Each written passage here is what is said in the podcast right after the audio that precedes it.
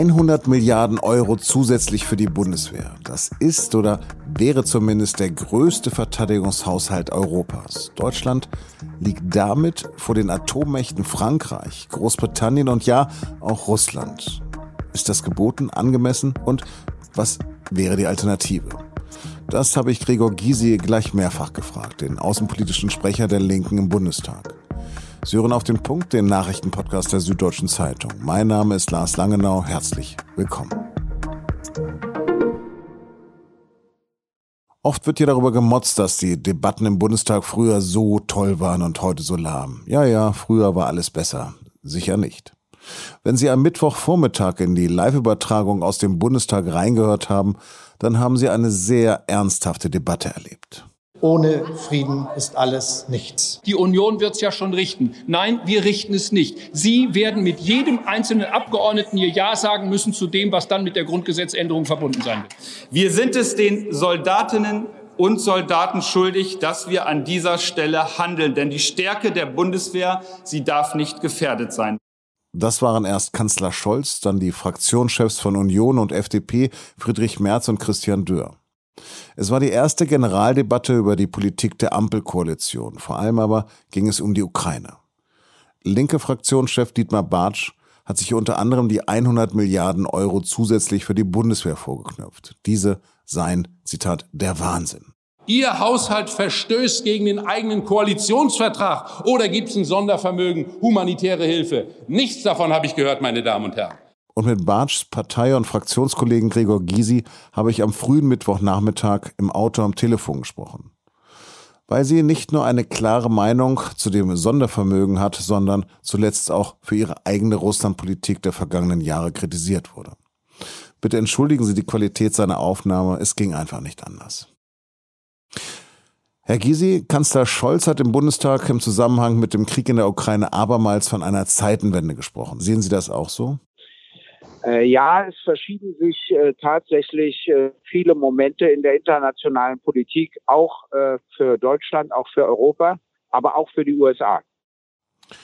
Sie kritisieren jetzt aber auch die 100 Milliarden Euro für, den Bundes, für die Bundeswehr scharf. Was ist denn Ihre Alternative als Schutz für Putin? Also erstens äh, hoffe ich sehr, dass Putin kein NATO-Land angreift, weil das den Bündnisfall auslöst und damit den Dritten Weltkrieg. Ich glaube, das würden auch seine Militärs nicht mitmachen. Aber abgesehen davon gibt es zwei weitere Argumente gegen die 100 Milliarden, äh, die ins Grundgesetz aufgenommen werden sollen. Erstens ist es ein Trick, denn das nehmen wir nur auf wegen der Schuldenbremse, die wir mit zwei Drittel Mehrheit beschlossen haben und die würde ja verletzt werden. Deshalb will man die 100 Milliarden ins Grundgesetz schreiben, damit das eben auch grundgesetzgemäß ist.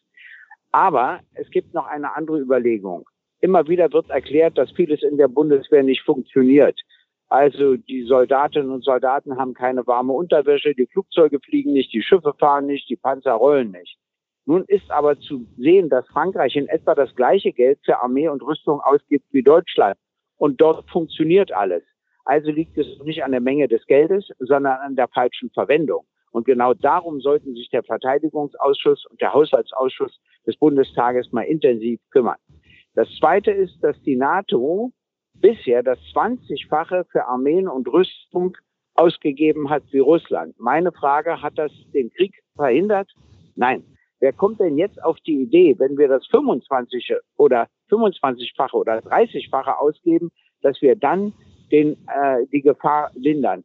Ich glaube umgekehrt, wenn der Krieg hoffentlich, hoffentlich bald beendet ist, müssen wir zurückkehren zu Abrüstung, zu Deeskalation, zu Diplomatie, zu Interessenausgleich und zum Völkerrecht. Herr Gysi, ich, meine Frage nochmal. Was ist Ihre Alternative als Schutz für Putin? Also ich sage, äh, als Schutz vor Putin gibt es äh, eine Sache, die nicht uninteressant ist dass zum Beispiel Schweden und Finnland darüber nachdenken, Mitglieder der NATO zu werden, eben weil sie davon ausgehen, dass ein NATO-Mitglied nicht angegriffen wird. Früher hätte ich mich darüber wahnsinnig aufgeregt, aber jetzt habe ich keine Gegenargumente mehr. Ich glaube nicht, dass Russland Deutschland angreifen wird. Äh, da bin ich sogar ziemlich sicher, weil er mit der NATO keinen Krieg führen will. Insofern ist es auch wichtig, dass die NATO jetzt äh, nicht direkt eingreift in den Krieg, weil dann hätten wir ebenfalls den Dritten Weltkrieg Und wir sind verpflichtet, den zu verhindern. Ich glaube nicht, dass Aufrüstung die Lösung ist, sondern dann, wenn der Krieg beendet ist, Druck auf Russland, auch auf China, auch auf die USA, wieder den Weg der Abrüstung zu gehen. Ich stelle Sie jetzt zum dritten Mal. Was ist Ihre Alternative als Schutz vor Putin? Die, die russische Bevölkerung, die muss sich von Putin trennen. Das schaffen wir nicht von außen. Das ist auch nicht unsere Aufgabe. Deshalb habe ich ja auf Russisch gesprochen mit den Menschen in Russland, aber eben auch ähm, mit den Russen in Deutschland, dass sie, ich weiß, dass dazu Mut gehört, dass sie den Mut haben müssen, äh, sozusagen das Regime zu beseitigen und den Krieg zu beenden. Das muss von ihnen ausgehen. Die Aufrüstung Deutschlands schützt nicht vor Putin, sondern nur, wenn wir dort andere Strukturen erreichen und aus unseren eigenen Fehlern lernen. In der Vergangenheit ist Putin ja auch falsch äh, behandelt worden. Äh, aber alles, was falsch gemacht wurde, rechtfertigt nicht diesen Krieg.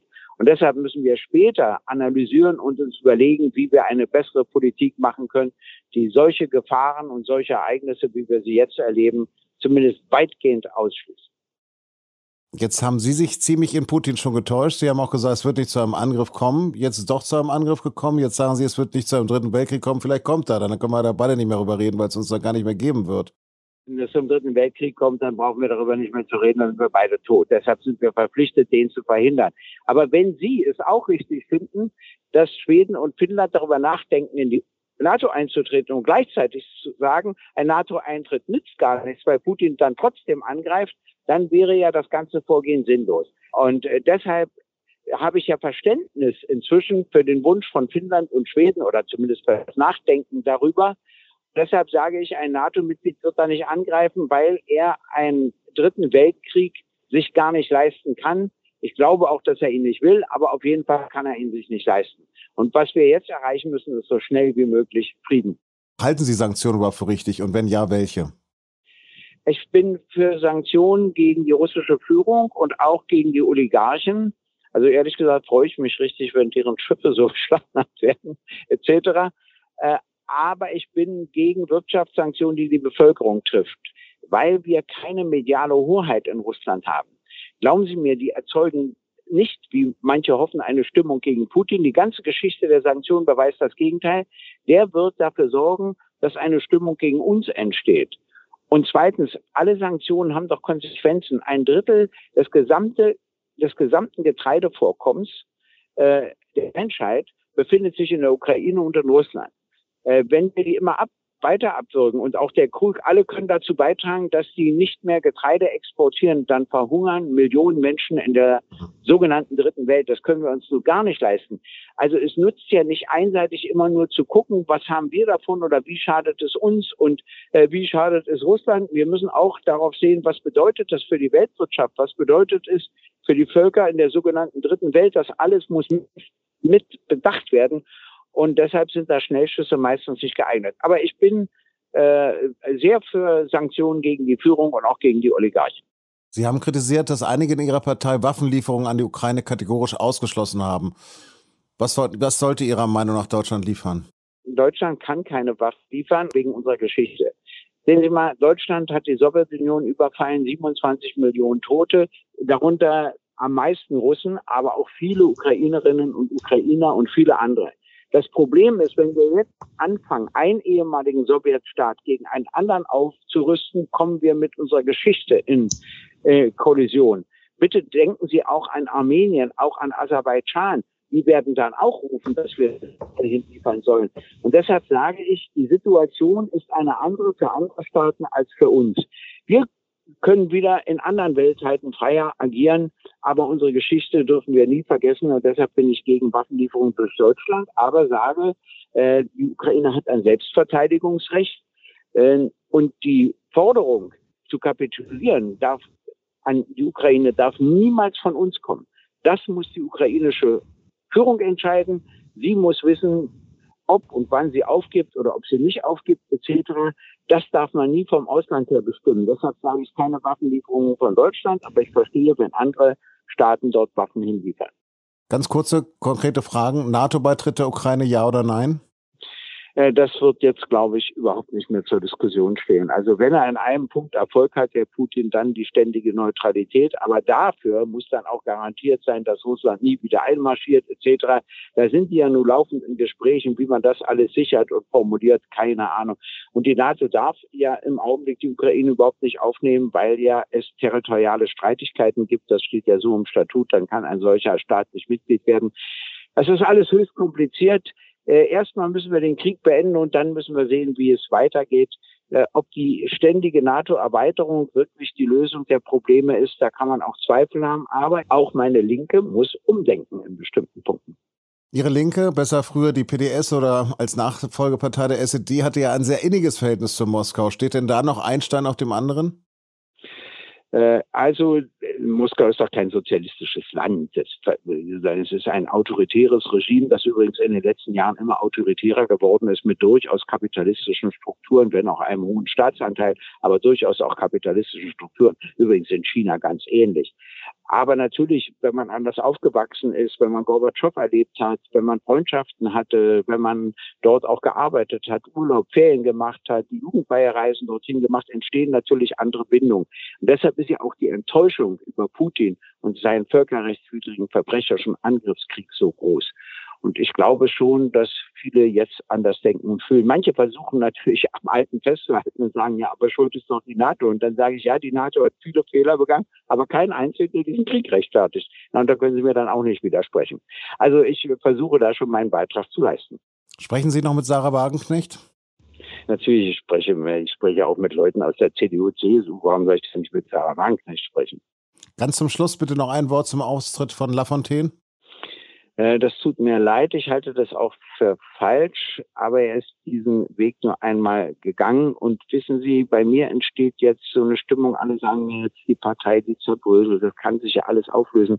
Wissen Sie, obwohl es nicht vergleichbar ist, das kenne ich von 1989, 90, da wurde mir das auch immer gesagt. Und jetzt bin ich wieder voller Leidenschaft und sage jetzt erst recht. Denn wir brauchen in Deutschland eine Partei, eine Friedenspartei, die zugleich eine Partei für soziale Gerechtigkeit ist. Herr Gysi, herzlichen Dank. Bitte, alles Gute. Tschüss. Leipzig und München sind die deutschen Partnerstädte von Kiew. Per Video hat sich deshalb Kiews Bürgermeister Vitali Klitschko am Mittwoch fast eine Stunde aus dem Kriegsgebiet in die Vollversammlung des Münchner Stadtrats geschaltet. Jeden Tag, so Klitschko, denke er, das sei ein Albtraum man kann nicht Leiche zählen. Das ist eine Stücke von Fleisch, menschliches Fleisch. Und deswegen dieses Fleisch sammeln und wiegen an Tonnen. Wir können nicht sagen genau die Zahl. Schrecklich? Ja. Mehrfach bedankte sich der Ex-Profi-Boxer für die Hilfe aus Deutschland und sagt, wir kämpfen heute für Werte, für Prinzipien, was Russen gebrochen gerade.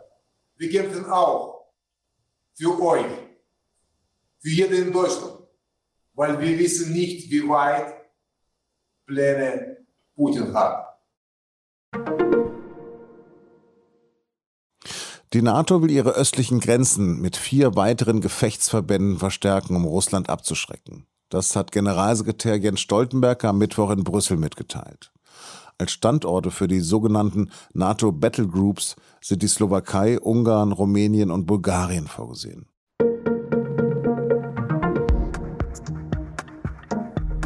Keine Ahnung, ob Sie gerade den Kopf frei haben für Urlaubsplanung. Ich nicht. Meine Töchter aber wollen über Ostern unbedingt nach Amsterdam. Ich vorher nach Brügge. Sehen und sterben, Sie wissen schon.